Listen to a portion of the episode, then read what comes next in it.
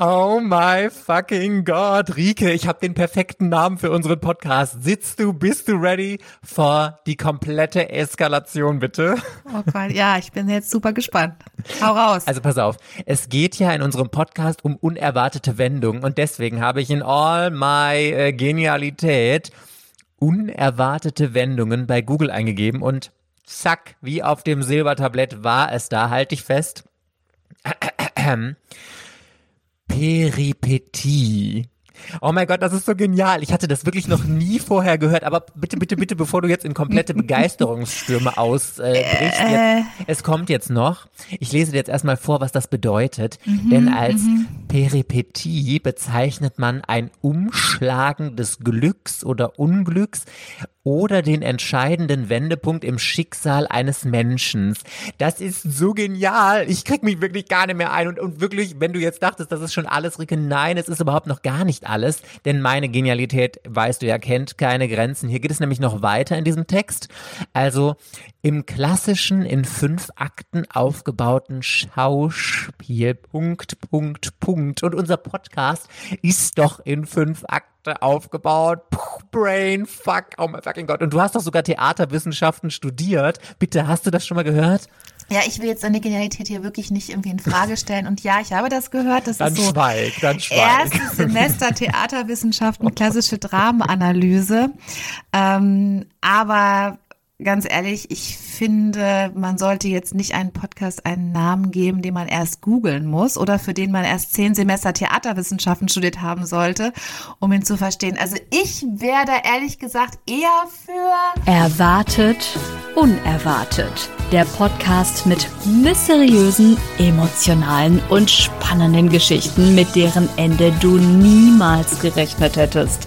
Mit der Queen of Ingeniosität, Rike und der Princess of Drama, Mike. Hello, hello, hello, you beautiful sunshines. Connected über die Weiten des Internets zwischen München und Köln sind hier Rike und Mike für euch. Hallo, hallo, hallo aus München. Ich stelle hier im Podcast Rike eine wahre Geschichte vor, in der entweder alles anders ist, als man gedacht hat, oder die Geschichte entwickelt sich in eine Richtung, mit der niemand gerechnet hätte, außer hoffentlich, Rike, du kennst die Geschichte nicht und hast die Aufgabe, das große Unerwartete am Ende vorherzusehen. Und ihr seid natürlich alle herzlich eingeladen, mitzuraten. Und Rike, ich habe mich so krass auf heute gefreut, wirklich. Naja, oh ich mich auch. Today is the day. Man muss dazu sagen, wir sind beide unglaubliche Podcast-Fans, totale Leidenschaft. Absolut. Wie lange kennen wir uns jetzt? Fünf, sechs Jahre? Ich glaube, ich glaube fünf Jahre.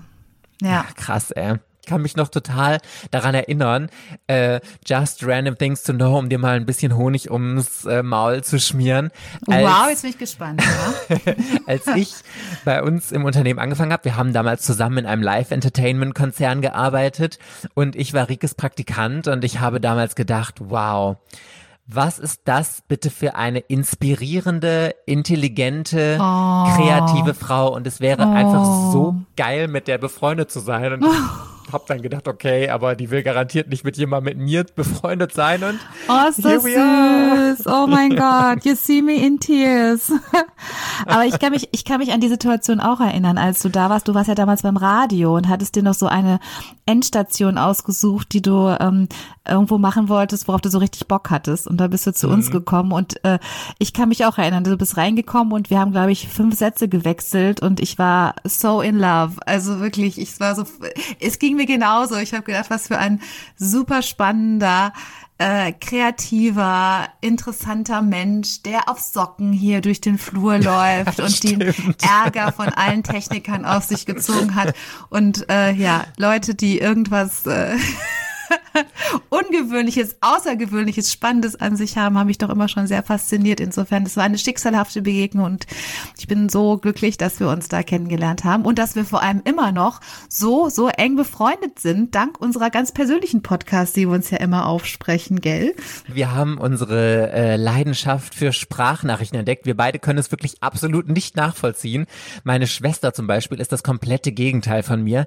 Die sagt mir jedes Mal, wenn sie eine Sprachnachricht sieht, die über 45 Sekunden lang ist, die löscht sie ungehört, weil ihr das Was einfach viel ist zu lang ist. los mit den Ja. Leuten? Genau, ich verstehe es nicht. Ich erlebe das auch immer wieder so.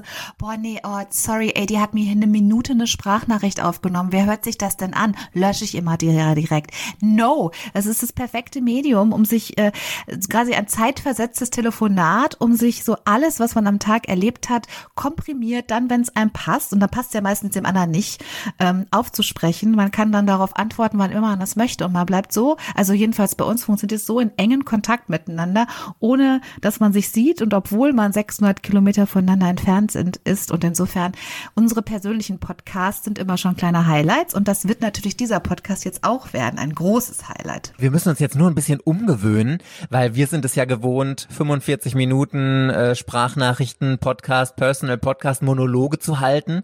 Und jetzt wird das ja ausnahmsweise mal wieder hier ein Gespräch zwischen uns beiden. Aber wir ich bin unterbrechen sicher, uns einfach ständig. wir? Unterbrechen uns ständig, ja. Ja. Und zwar habe ich hier eine Geschichte für dich vorbereitet, eine wahre Geschichte, eine mysteriöse Geschichte. Mhm. Oh und la die ist in la. fünf Abschnitte unterteilt. Und am Ende jedes Abschnitts darfst du mir eine Frage stellen, die ich allerdings nur mit Ja oder Nein beantworten darf. Und wenn du die letzte Frage gestellt hast, musst du eine Lösung einloggen, was du glaubst, was die Antwort auf die Frage ist, die ich dir gleich stellen werde. Danach kommt dann mein Big Reveal, was das große Unerwartete in meiner Geschichte ist, die ich dir heute präsentieren möchte. Wenn du das schaffst, dann muss ich eine Strafe äh, machen. Ich habe hier nämlich einen Pott stehen Mhm. Wird's interessant. mit ganz vielen Zetteln drin, aus dem ich etwas ziehen werde am Ende. Wenn du es richtig rätst, muss ich eine Strafe aus diesem Pott machen. Und zwar immer im nächsten Intro der nächsten Folge. Wenn du es allerdings nicht schaffst, dann musst du diese Strafe machen. Okay, ich bin maximal motiviert. So. Absolut. Und ich bin total motiviert, es möglichst schwierig für dich aufzuziehen, damit du bloß nicht darauf kommst. so, bevor ich dir die Frage stelle, habe ich erstmal ein Foto für dich. Aha, okay. Also ich sehe hier, ich würde jetzt mal vermuten, dass es sich um eine äh, Totenmaske handelt. Also Boah, ein, ein, sieht das Gesicht. Oh my fucking God. Ja, okay, gut. Ich bin, ich bin auf einem guten Weg. Ähm, äh, man sieht also das Gesicht einer, einer jungen Frau oder eines, eines Mädchens vielleicht sogar, ähm, die die Augen geschlossen hat, ähm, so bis zu den Ohren, lange, glatte Haare, schwarzer Hintergrund, äh, leichenblass und so ein leichtes, äh, geheimnisvolles Lächeln umspielt ihre Lippen. Also es sieht eben aus wie die Totenmaske, also sprich wie der Abdruck einer Leiche, eines toten Mädchens, ja, wie man sie dann so 18., 19. Jahrhundert häufiger angefertigt hat. Das wäre jetzt meine Vermutung zu diesem Bild. Boah, ich bin ganz begeistert, dass du alleine schon das Wort Totenmaske jetzt hier äh, in den Mund genommen hast, weil äh, absolut richtig, richtiger kann es gar nicht sein, dass auf diesem Bild hier ist eine Totenmaske von einem jungen Mädchen. Und ich finde ganz interessant bei diesem Mädchen, weil es hat so ein bisschen, ähm, war meine erste Intention, so Mona Lisa-Vibes mit diesem leicht verschmitzten ja. Lächeln. Weißt du, was ich meine? Ja, ja, stimmt absolut. Also ich glaube, das ist genau dieses, dieses geheimnisvolle Lächeln, was sie da um ihre Lippen hat. Also erinnert mich auch an Mona Lisa. Ich habe für euch noch eine ganz schöne Info und zwar, wenn ihr die Fotos, äh, die Rike hier beschreibt, gerne auch mal selbst sehen wollt, dann könnt ihr gerne mal bei Instagram vorbeischauen, bei Erwartet, Unerwartet, alles zusammengeschrieben. Da äh, findet ihr unsere Podcast-Seite, könnt ihr sehr gerne mal ein Abo dalassen. Haben wir euch auch unten in den Show Notes verlinkt, falls ihr die Fotos mal selbst sehen wollt. So, liebe Rike, und das Mädchen, das ich dir gerade auf einem Foto gezeigt habe, da gibt es einen spannenden Fakt drüber. Und zwar ist es der am meisten geküsste Mensch der Welt. Und ich würde behaupten, mit sehr, sehr großer Wahrscheinlichkeit hattest du auch schon deine Lippen auf ihr. Und die große Frage ist heute, warum? Okay, wow. Ähm, also jetzt, äh, ja, das ist eine sehr, sehr spannende Frage. Ich versuche natürlich jetzt gerade meine Vergangenheit zu durchleuchten, aber äh, ich glaube, ich spoiler nicht. Ich habe denke ich, außer meiner eigenen Tochter eigentlich noch nie einen Mädchenmund Ja, ja, das geküsst. musst du jetzt sagen, ne? Dein Mann hört den Podcast hier, I know. Ja, ja, ich könnte mir vorstellen, dass der gerne das Gegenteil jetzt eher hören würde. Aber insofern, okay, das ist sehr, sehr spannend. Äh, fällt mir jetzt erstmal noch gar nichts zu ein. Bin sehr gespannt, was du mir jetzt erzählen wirst, dass ich, äh, welche Spur du jetzt legst, um diesem Geheimnis auf die Spur zu kommen. Ich erzähle dir gerne ihre Geschichte jetzt mal. Und zwar spielt diese Geschichte um das Jahr 1900 rum und wir sind in Paris.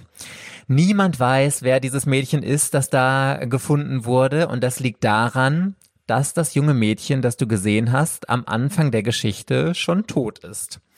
So, es gibt aber keine Spuren äh, über irgendwas, also es gibt keine Spur an ihr, dass ihr irgendwas Schlimmes angetan wurde, es gibt keine Spur, wer sie ist, es gibt überhaupt gar nichts, was man über dieses Mädchen weiß, es ist super mysteriös und weil man so wenig weiß, wird vermutet, dass sie sich selbst das Leben genommen hat und zwar durch Ertrinken in der Seine. Und mhm. zu diesem Zeitpunkt wird vermutet, du hast schon gesagt, sie sieht äh, sehr jung aus, schätzt man, dass sie so um die 16 Jahre alt war und ihre Leiche wurde am Ufer der Seine gefunden. Das sind erstmal die ersten Infos, die du jetzt von mir bekommst. Und jetzt hättest du die Chance, mir eine Frage zu stellen, die ich nur mit Ja oder Nein beantworten darf. Okay, also wir haben eine schöne, unbekannte Wasserleiche ähm, mit einem Leonardo da Vinci Lächeln und es gibt von ihr eine Totenmaske. Und aus dieser Geschichte ergibt sich das Ergebnis, dass sie das meistgeküsste Mädchen auf der ganzen Welt ist und ich sie auch schon geküsst habe. Ähm, da frage ich mich natürlich, warum hat sich dieses junge Mädchen umgebracht? Und man, dann, äh, du musst ja mit Ja oder Nein antworten. Ne? Das, das funktioniert also mit Warum nicht. Ähm, spielt der Grund, warum dieses Mädchen sich das Leben genommen hat, spielt das für die Auflösung eine Rolle? Nein, das spielt keine Rolle. Hm, okay, falsche Richtung gedacht. Da kann ich auch direkt noch einhaken und sagen, über dieses Mädchen wird man nichts wissen. Alles, was man weiß, sind reine Spekulationen. Es gibt gar keine Infos, dass man irgendwas über dieses Mädchen weiß oder jemals rausgefunden hätte.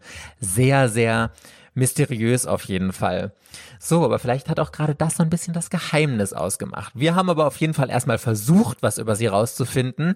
Heutzutage wäre das relativ einfach gewesen. Es gibt Fingerabdrücke, man kann mit dem Gebiss ähm, Personen identifizieren, es gibt die DNA und es gibt sonst noch welche Möglichkeiten, um äh, herauszufinden, wer eine Person ist. Vor über 100 Jahren, damals um 1900 rum, als das Mädchen gefunden wurde, gab es das alles natürlich noch nicht. Dafür gab es eine andere Art, mit der man äh, Menschen identifiziert hat. Und zwar ging das damals nur, wenn sie von anderen Menschen erkannt wurden.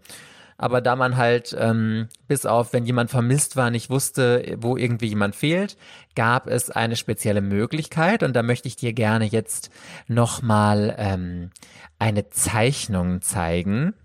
Ah, okay. Mhm. Also jetzt äh, haben wir hier so eine Art Radierung oder Bleistiftzeichnung. Vielleicht ist es auch ein Kupferstich, habe sehe ich jetzt vor mir.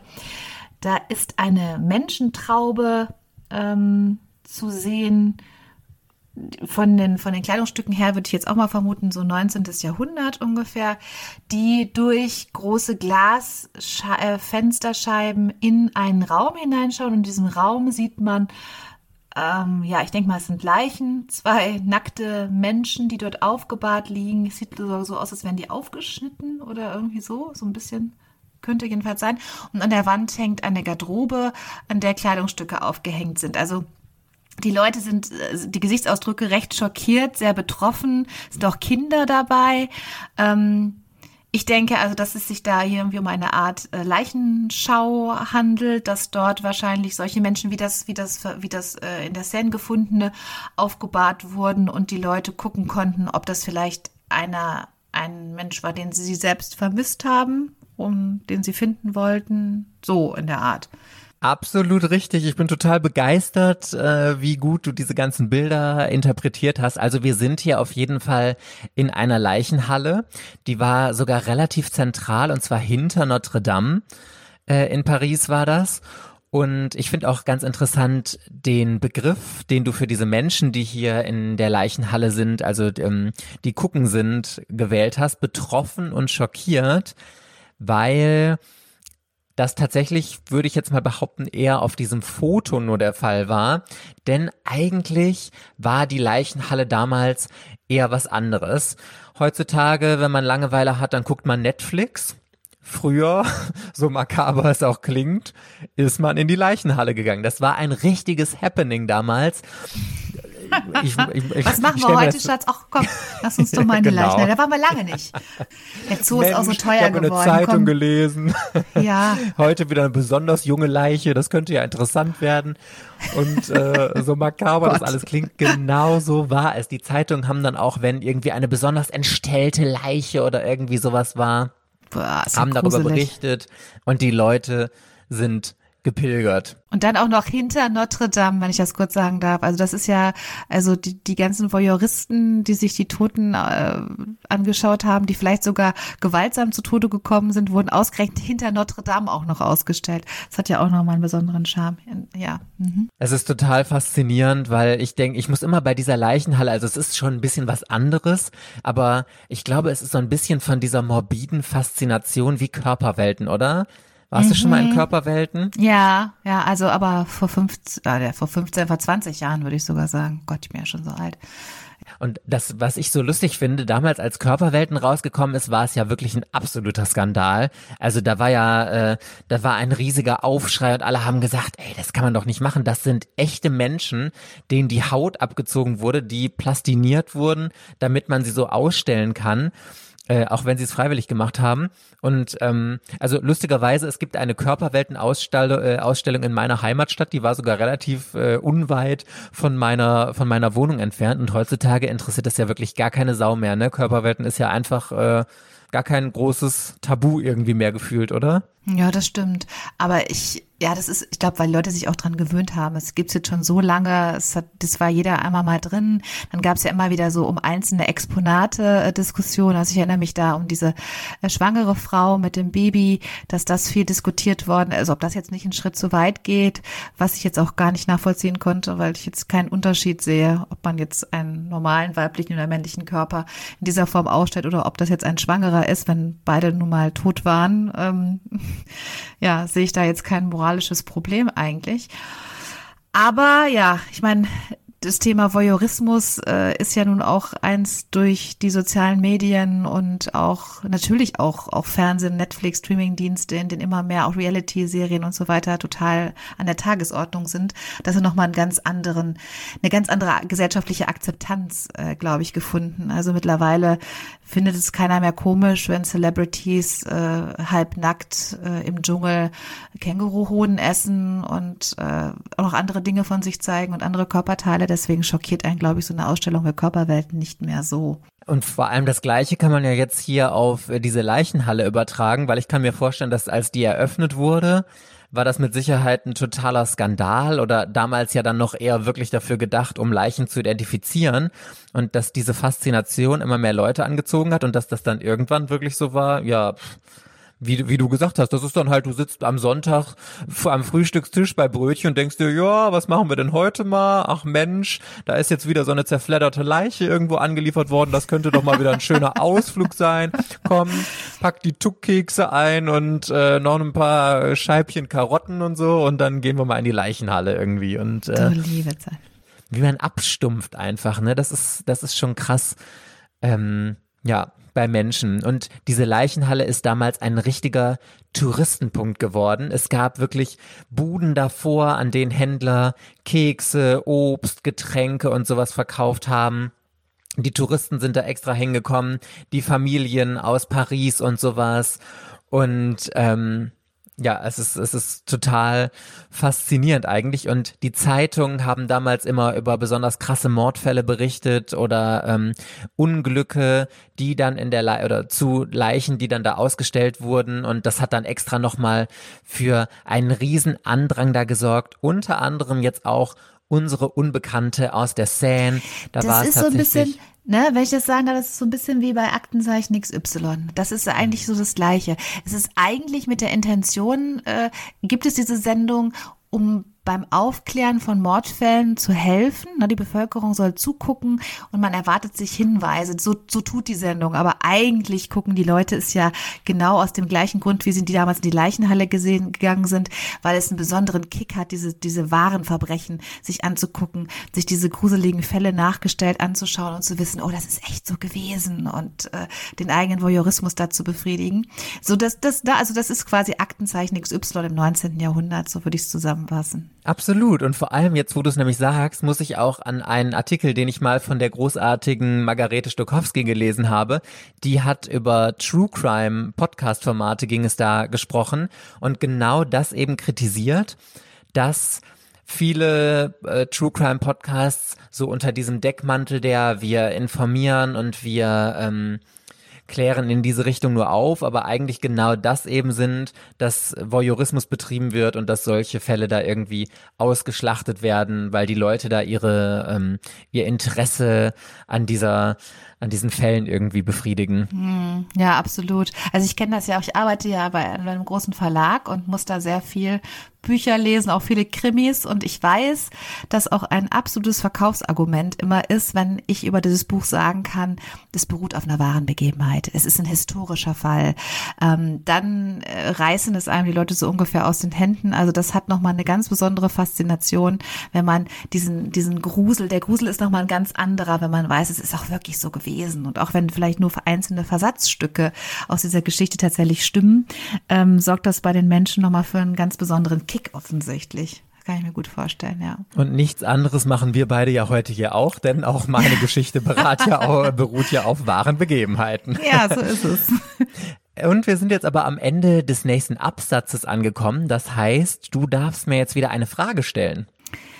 Also, ich versuche, ich fasse es immer noch so ein bisschen zusammen, was ich jetzt so rausgefunden habe. Also wir haben eine tote Wasserleiche, ein schönes, äh, liebliches Mädchen. Wir wissen, es gibt eine Totenmaske von ihr und sie ist identifiziert worden, war in einer Leichenhalle. Also ich vermute jetzt mal, ähm, man hat diese Totenmaske dann angefertigt, weil sie nicht identifiziert werden konnte und um irgendwie ihren Körper, ihr Gesicht zu konservieren. Ähm, ich versuche aus deinem Gesicht zu lesen, ob ich jetzt was Richtiges oder was komplett Bescheuertes so sage. Botox ich bin drin, aber unsicher. mehr lesen. Ist tatsächlich jetzt gerade so ein bisschen wahr, da rührt sich nichts. ich weiß nicht, ob ich in die richtige Richtung renne. Ähm, also, ist, also meine Frage, ist diese Totenmaske äh, in irgendeiner Form mal die Vorlage gewesen oder ist sie, ist sie zur Vorlage geworden von äh, einer, einer Puppe im weitesten Sinne. Wow, ich bin, ich bin richtig begeistert. Oh my fucking Gott, Rike, du bringst mich hier richtig ins Schlottern. Ich dachte, ich hau hier direkt am Anfang mal so einen richtig krassen Fall drauf, wo du nie drauf kommst. Also, ja gut, ich kann jetzt nicht mehr sagen, ohne hier irgendwie zu viel zu spoilern und dich noch mehr in eine Richtung zu drängen, aber ich sage auf diese Frage ja. Es ja. geht um eine Puppe, Okay. tatsächlich. Ich bin ganz begeistert. Okay. Gut, und dann äh, erzähle ich den nächsten Abschnitt mit etwas größerer Furcht vor deiner großen Intelligenz. Jo, ja. Denn du hast es äh, schon sehr, sehr gut zusammengefasst. Es wurde eine Totenmaske von diesem Mädchen angefertigt, das ich dir gezeigt habe. Einer der Gründe dafür war tatsächlich, was du gerade auch schon gesagt hast, um ihr Gesicht zu konservieren, falls sie irgendwann doch nochmal identifiziert werden kann. Das war eine gängige Praxis damals auch, weil die Leichen mit der Zeit ja dann doch verfallen. Aber in diesem konkreten Fall sagt zumindest die Geschichte, dass der Arzt oder einer der Mitarbeiter aus diesem, aus dieser Leichenhalle fand das junge Mädchen so unfassbar schön und hat ihr Gesicht, was du ja auch als so friedlich und mysteriös beschrieben hast, fand das so unfassbar schön, dass er auch ein bisschen aus Eigennutz eine Totenmaske von ihr hat anfertigen lassen, damit er dieses schöne Ei, ei, Gesicht ei. immer angucken Das kann. klingt jetzt aber tendenziös, sagen wir es mal so. Ja, also eigentlich ist es ja ein Beweisstück gewesen, diese Totenmaske. Die ist dann aber doch mit der Zeit eher, sag ich mal, zu einer Art von Deko geworden. und wurde dann an die Wand gehängt. Also dieser Mitarbeiter hat die bei sich in der Wohnung ausgestellt und fand es einfach total schön. Und ganz ehrlich, an diesem Punkt, als ich mir diese Geschichte so äh, zu Gemüte geführt habe, habe ich mir gedacht, also ich finde das auf so viele Arten krank. Also erstmal das Gesicht von mir aus zur Identifizierung, absolut. Damals gab es keinen anderen Schutz, aber wenn man sagt, das Gesicht ist so schön, ich möchte das irgendwie konservieren, das hat schon ein bisschen was von das Parfüm, finde ich. Habe ich auch gerade gedacht. Habe ich ja, auch gerade gedacht. Natürlich, ja. Mhm. Und ähm, dann, also von, von einer Leiche eine Maske anzufertigen, das würde ich mir wirklich im Leben niemals an die Wand hängen, weil ich jedes Mal Albträume kriegen würde, so schön das Gesicht auch ist und äh, mir da was weiß ich, welche Horrorgeschichten reininterpretieren würde. Ja, sehr morbide. Aber ich glaube, da könnte man auch jetzt wirklich wieder einen eigenen Podcast zu machen, weil das natürlich so ganz viel mit dem Thema Objektifizierung von Frauen zu tun hat und diese Faszination an toten Frauen, ähm, eben auch gerade in der Literatur und in der Kunst oder Frauen auch zum Sterben zu bringen, indem man sie zu Kunst oder zum Denkmal oder zum Bild macht und damit jede Lebendigkeit zu nehmen und das besonders faszinierend zu finden. Das ja, also wie gesagt, da könnte man jetzt eine Vorlesung zu machen oder einen eigenen Podcast. Aber insofern überraschend tut es mich jetzt nicht, ähm, dass das jetzt jemand äh, gemacht hat und sagt, ach guck mal, so schön, hängen wir uns hin äh, zur Betrachtung und zu meinem Vergnügen. Die Totenmaske an der Wand ist zu einem absoluten Renner geworden. Es hat jemand anders in der Wohnung von dem Mitarbeiter der Leichenhalle gesehen und fand die so wunderschön und faszinierend wie der Mitarbeiter selbst. Und daraufhin haben die beiden von dieser Maske wiederum einen weiteren Gipsabdruck und eine neue Maske gemacht. Und immer so weiter, zack, zack, zack, ging es so bis irgendwann wirklich fast jeder Haushalt in Paris und wahrscheinlich sogar in vielen, vielen anderen Städten auf der ganzen Welt genau diese Maske ähm, der schönen jungen Dame aus der Seine hatte, äh, an der Wand hängen hatte als Deko. Es war so ein richtiges In-Designer-Dekorationsstück. Und es ging dann in den 20er und 30er Jahren äh, kleiner Zeitsprung jetzt auch viel weiter, dass sich dieses Mysterium total ausgebreitet hat, so dass äh, es viele Gedichte, Geschichten und Lieder gab, die alle von diesem schönen Mädchen aus der Seine inspiriert waren um ihr eine Hintergrundgeschichte zu geben. Also da war, sind dann Dichter, Sänger und was weiß ich sind hingegangen und haben sich diesem Mysterium angenommen und das eben aufgegriffen. Und du kannst dir wahrscheinlich denken, worum alle diese Geschichten handelten. Naja, wahrscheinlich über eine unglückliche Liebe, die das Mädchen dazu getrieben hat, ins Wasser zu gehen, wie es ja dann immer heißt, und sich in, äh, ja, zu ertränken. Denn das ist ja die einzige Bestimmung, die wir Frauen haben, in der Liebe aufzugehen und in ihr zu Tode zu, zu kommen.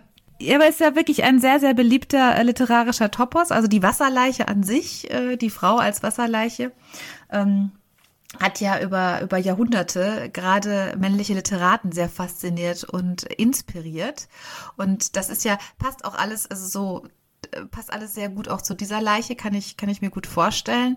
Ähm, gerade, dass sie so eine perfekte Projektionsfläche ist, weil man eben genau nichts über sie weiß. Also so eine Art weiße Leinwand, die man dann beschreiben kann mit der eigenen Kreativität und Inspiration. Und äh, sie eben auch so super schön und eben gar nicht wie eine wirkliche Wasserleiche oder wie die meisten, nee, wirklich, sie war ja eine Wasserleiche, aber nicht aufgedunsen, nicht aufgequollen, nicht hässlich ist, sondern obwohl sie im Wasser, dem weiblichen Element schlechthin, äh, sich quasi aufgelöst hat, trotzdem noch wunderschön und jung und lieblich und sogar lächelnd ähm, gefunden wurde. Das ist natürlich wow. Das ist einfach alles, alles, äh, alles, was äh, männliche Künstler an Frauen lieben. sie ist stumm, sie ist tot. Ich habe letztens lustigerweise ähm, zum ersten Mal die richtige Geschichte von Hans Christian Andersen von der kleinen mm, Meerjungfrau oh, gelesen. und ich war wirklich komplett schockiert, weil meine Kindheit ja total Disney geprägt war und ich nur diese verkitschten, romantisierten äh, Disney Stories kenne. Und das ist ja eine, da musste ich jetzt gerade bei deiner Erklärung nämlich dran denken, total krasse Geschichte, weil die kleine Meerjungfrau ja am Ende stirbt und sich eben in Meerschaum auflöst, auch wegen der unerwiderten Liebe, weil der Prinz nimmt sie nämlich nicht. Und äh, sie wird ja dann Opfer der Wasserhexe und so. Also es ist ja ganz furchtbar dramatisch Wobei gewesen das ja alles. eigentlich auch eine sehr, sehr schöne und ganz emanzipierte Geschichte ist. Eigentlich ja auch Ariel, aber die Ursprungsgeschichte ja noch mehr, weil sie ja ähm, den Mythos dessen, also sie muss nur schön sein und also eigentlich genau das Gegenteil. Sie ist ja nicht die, sie ist die leere Leinwand. Sie hat, kann ihre Persönlichkeit ja gar nicht zum Ausdruck bringen, weil sie nicht sprechen kann. Und genau das äh, sorgt dafür, dass sie keine Liebe erhält. Ähm, ist, ist, ist eine schöne, ist, eigentlich ist es eine sehr schöne Geschichte, aber ich konnte dieses Ursprungsmärchen auch ganz schlecht ertragen, weil meine Mutter mir das vorgelesen hat, weil mich das immer ganz, ganz furchtbar traurig gemacht hat. Wie so viele Märchen von Hans Christian Andersen. So das Mädchen mit den Schwefelhölzern, kennst du das? ja, natürlich. das, fand ich auch ganz so- schlimm. Auch ganz, schlimm. Ja, ganz ja, schlimm, ja, darf ich gar nicht ja. dran denken, dann fange ich schon an zu weinen. Okay, wir gehen zurück zu dem Mädchen aus der Seine. Ist jetzt auch keine viel untraurigere Geschichte, aber Ge gehen wir zurück zu den wahren Fällen, da muss ich nicht so weinen. genau. Ich möchte die Geschichte nämlich heute noch ein bisschen für dich retten. Ich schreibe diesem Mädchen jetzt mit Hilfe eine neue Geschichte, eine viel realistischere Geschichte. Und ähm, ich habe mir dabei von einer künstlichen Intelligenz helfen lassen, und zwar einem Satzvervollständigungsroboter. Ach du So. liebe Zeit. Oh mein Gott, was, hast du, was kommt denn jetzt? okay, pass auf. Und zwar habe Du, ich. du hast sie jetzt so zu Ende geschrieben, dass sie mir besser gefällt. Ja? Ja, Oder- das, das oder- kannst du mir Ja. dann hinterher sagen, Okay. ob sie dir besser gefällt oder nicht. so, pass auf, das ist ein Roboter, den fütterst du mit Wörtern. Ich habe jetzt in diesem Fall mein komplettes Skript, was ich mir zu dieser Folge an Notizen zu der Geschichte, die ich dir vorgestellt habe, habe ich den Roboter mitgefüttert und aus diesen Wörtern, die darin vorkommen, hat er mir eine Geschichte geschrieben die Geschichte des Mädchens, die ich dir jetzt hier gerne einmal vortragen möchte. Aber nicht weinen, weil Okay. es ist schon sehr emotional Okay. und traurig und bewegend. Aber es hat nichts mehr mit einem Mann zu tun. Bist du, bist du ready? Bist du emotional gefestigt dafür? Ja, ich denke schon. Okay, dann Let's listen. go. Das Mädchen inspiriert natürlich eine Masse. sorry, ich, sorry, ich kann das gar nicht ohne zu lachen vortragen. Okay, second, second try, second try. Ich habe früher Nachrichten gesprochen, das muss ich ja wohl ernst hinkriegen. Das Mädchen inspirierte natürlich eine Maske mit Keksen der Hoffnung. Ihre Leiche weiß wirklich eine Bestrafung in Paris und hat versucht, das geheimnisvolle Herz in dieser Folge der Tod. Außer hoffentlich seine Lippen identifiziert jetzt eine Bestrafung mit Keksen, davor das Gesicht und Kopf haben. Also fast jeder braucht in Paris metaphorisch entweder eine Totenmaske, die ihr irgendwas Schlimmes angetan hat. Das ist nicht zum Lachen, das ist eine ernste Geschichte hier. Verzeih. Ist gleich aber auch zu Ende. Ich komme jetzt gerade zum theatralischen Höhepunkt, Okay. merkst du? Ja. Nicht unbedingt du erinnerst Mediziner am Frühstückstisch an Beweisstück zur Geschichte. Endet eine Leiche viel einfacher in Schönheit aus unerwiderter Liebe. Und da Oh, ist dann doch noch die unerwiderte. Liebe. Was ja. ein Schlusspunkt. Schön, oder? Ja, ich, also ich habe schon verstanden, warum du meinst, dass die Geschichte, das ist, die Kekse sind's, ne? Die Kekse waren Absolut, jetzt. Ja, absolut. okay. Thank you. Ja, da war ja, ich raus. danke. Da habe ich gedacht, boah, Wahnsinn, Wahnsinn. Und ich finde, diese Geschichte ist nicht viel weniger unrealistisch als alles andere, was bis jetzt über dieses arme Mädchen geschrieben wurde. so, du weißt jetzt schon so viel über unsere Schöne aus der Szene, deswegen bin ich ganz gespannt, ob du noch eine Frage an mich hast. Dann würde mich interessieren an dieser Stelle, aber ich weiß nicht, wie ich das jetzt als Ja-Nein-Frage formuliere. Also hat, hat man dieses Mädchen wirklich geküsst? Also das, was, was man jetzt unter einem wirklichen Kuss versteht? Oder ist das jetzt über etwas, etwas zugespitzt, ja, formuliert? Also habe hab ich, hab ich sie wirklich geküsst? So wie ich jemanden küssen möchte? Oder habe ich nur den Mund berührt oder sowas? Ja, dann bin ich jetzt erstmal ganz gespannt auf deine Erklärung, was für dich ein richtiger Kuss ist. Kannst du mir das mal vormachen, vielleicht? Oh. Oh, okay, stop, sonst, sonst müssen wir diesen, diesen Podcast leider ab 18 freigeben. Hier, das geht nicht. That was too hot. Uh, too hot to handle. Ja gut, was heißt, ja, also du weißt doch, was ich meine. Okay, du meinst jetzt, wie man, wie man romantisch jemanden Ja, es, äh, es, es muss ja auch nicht nur romantisch Gefühl sein. Ich kann ja auch meiner, meiner Tochter oder meiner Mutter oder so, das ist jetzt nicht romantisch. Mhm. Aber natürlich ist es dann trotzdem sehr liebevoll. Ich habe auch schon nicht liebevoll Leute geküsst, ich gebe das zu, aber Dann ist die Antwort auf deine Frage nein. nein. Dann würdest du es nicht als Kuss Aha. bezeichnen, was wir Aha. hier suchen. So, here we go. Ah. Jetzt wird's nämlich interessant. Falsche Fährten Du hast, gelegt. genau, du hast nämlich hier. hier False Herrings. ähm, okay, ähm, ja, nee, ich darf ja gar nicht noch eine Frage stellen. Jetzt geht's weiter. Jetzt geht's weiter. Jetzt kriege ich mehr Infos. Ich habe jetzt eine Audiodatei für dich und du sagst mir, was du glaubst, was darauf Mhm. Okay, zu hören jetzt bin ich ist. gespannt. Okay. Hä?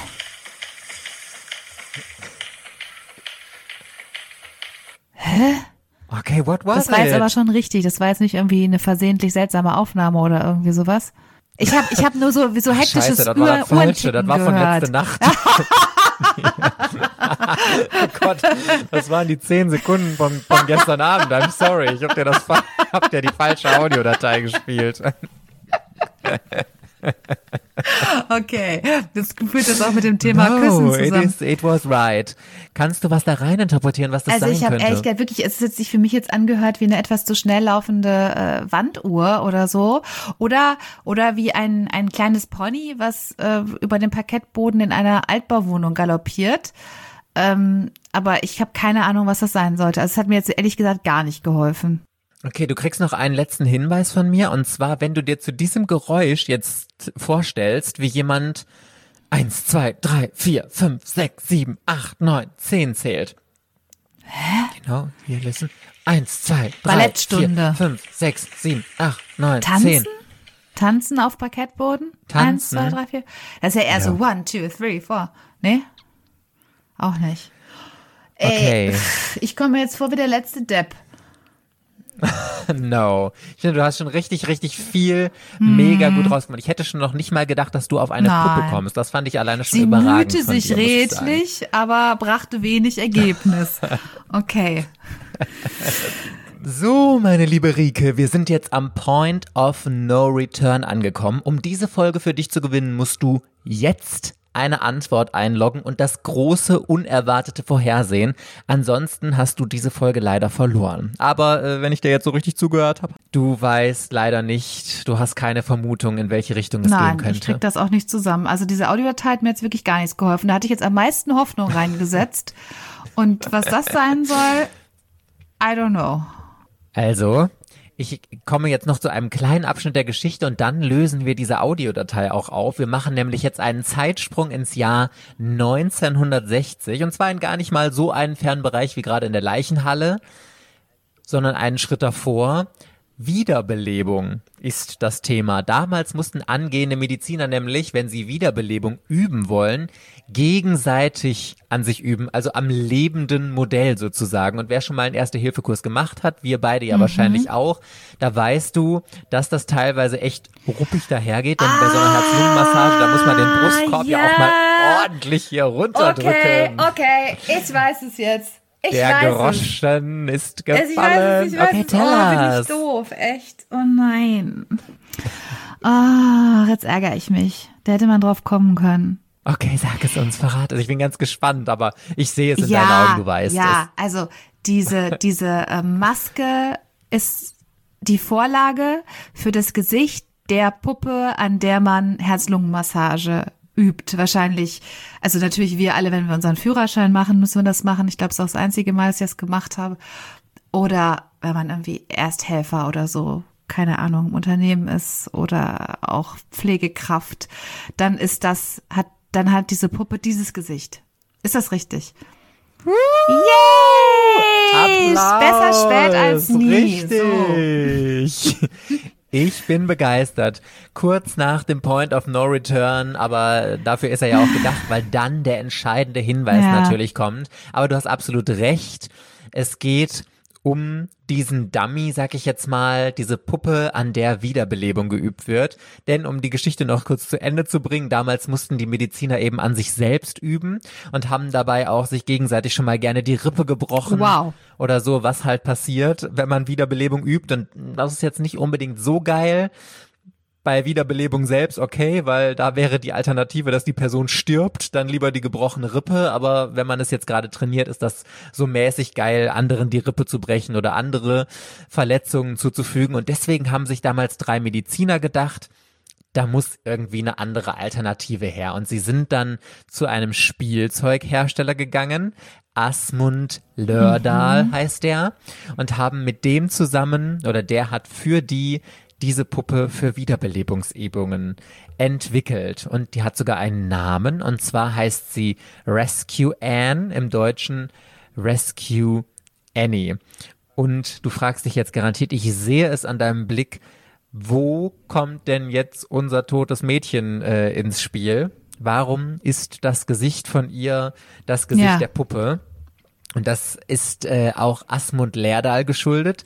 Seine Großeltern hatten nämlich die Totenmaske von diesem Mädchen äh, auch als Deko an der Wand hängen. Und er hat die gesehen und fand, dass genau das, was die ganzen Männer vorher auch immer gedacht haben, dieses harmonische. Und er dachte sich, wenn ich eine Puppe zur Wiederbelebung haben möchte, die die Menschen gerne küssen, dann braucht die ein weibliches und schönes Gesicht und hat sich eben von dieser Maske dafür inspirieren lassen. Ah. So, und wenn ich dir jetzt gerade mal hier nämlich ein Bild von so einer Wiederbelebungspuppe zeige, Ach, krass, okay. dann mhm. bin ich mhm. gespannt, ob du sagst, okay, das Gesicht von dem Mädchen erkenne ich Absolut. darin wieder. Ja, erkennt man tatsächlich.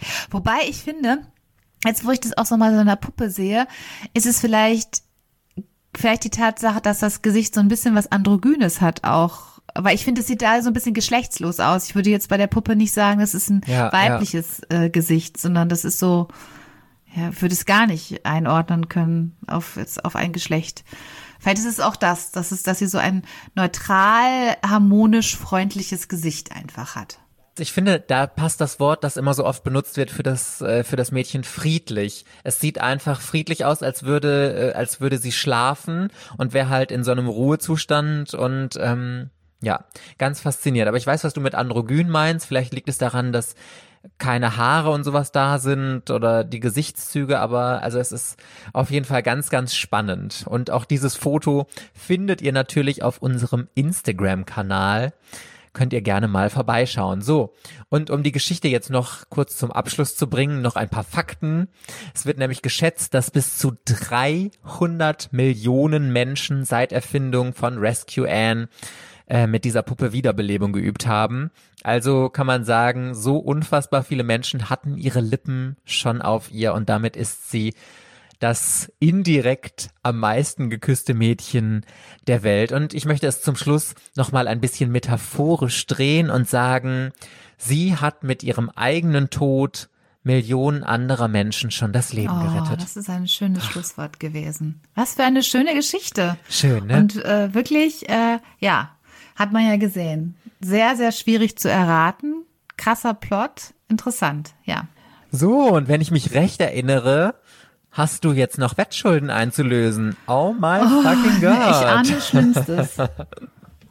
Was, was muss ich denn jetzt so, machen? Ich habe hier, ja, okay. Mh, ich habe hier eine Box mhm. stehen mit ganz vielen Zetteln drin und daraus werde ich jetzt einmal herausziehen für dich. Stell dir mal Wahrheit oder Pflicht vor. Eine Sache in diese Richtung geht es. Und was auch immer jetzt auf diesem Zettel stehen wird, musst du in der nächsten Folge in unserem Intro sagen, machen oder was auch immer die Aufgabe sein okay. wird. So, I have this Zettel now. Give me a second. So. oh Gott. Oh, da bin ich, ich habe Schweißperlen auf Das finde ich selber ganz interessant. Ich kenne ja deine Boshaftigkeit. Ja, ja, das ist Was kommt denn jetzt? oh, nein. So, und zwar ist deine Aufgabe, du musst in unserem nächsten Intro entweder einen Liebesbrief von dir an jemand anderen oder von jemand anderem an dich vorlesen. Oh my fucking God, hast du sowas überhaupt? Also nicht, dass du wahrscheinlich, du wurdest wahrscheinlich schon mit Liebesbriefen überhäuft in deinem Leben. Das möchte ich ja gar nicht bestreiten. Selbstverständlich. Aber äh, die Frage ist, hast du sie alle aufbewahrt? Was ist denn mit deinem Mann? Schreibt er dir regelmäßig noch Oh Liebesbriefe? Gott, oh Gott, oh Gott, nein. Äh, ja, natürlich, selbstverständlich, täglich. Ja, Nein, ja. aber ich habe das, also ganz ehrlich, einen Liebesbrief, den ich geschrieben habe, habe ich ja nicht. Die habe ich ja alle abgeschickt. Ich, darf, ich, ich könnte natürlich jetzt einen neu verfassen. Soll ich einen selbst? Das würde das auch gelten, wenn ich jetzt einen extra verfasse? Oder soll es historisch sein? Ja, also ich würde schon bevorzugen, wenn du was nimmst, was du noch irgendwo in der Schublade hast, aber wenn du jetzt sagst, du findest jetzt gar nichts, dann darfst du deinem Ehemann einen Liebesbrief hier schreiben und live im Podcast Ich würde wahrscheinlich schon Mal was finden, vorlesen. aber ich, ja, ich würde, dann, glaube ich, dann, aber trotzdem ja, vielleicht doch nur äh, was von meinem Mann an mich vorlesen, wenn überhaupt. Ich will ja nicht anschließend hier äh, die Scheidungspapiere auf dem Tisch liegen haben, weil ich offenbart habe, dass ich noch Liebesbriefe anderer Männer aufbewahre. Nein, das tue ich natürlich auch nicht, selbstverständlich Oh. nicht. Okay. My lovely Rike, it was such a pleasure to be with you today und ich kann es schon gar nicht erwarten, die nächste Folge, denn ich habe natürlich den nächsten Fall schon so Oh gut wie vorbereitet. da könnt ihr euch auch alle sehr drauf freuen, deswegen, falls ihr es noch nicht gemacht habt, drückt jetzt mal schnell, wenn ihr über Spotify hört, abonnieren und wenn ihr über iTunes oder Apple hört, dann lasst auf jeden Fall sehr gerne eine Bewertung für uns da und ja, dann würde ich sagen, hören wir uns in der nächsten Podcast-Folge Ja. wieder. Bis dann, ihr Lieben. Tschüss.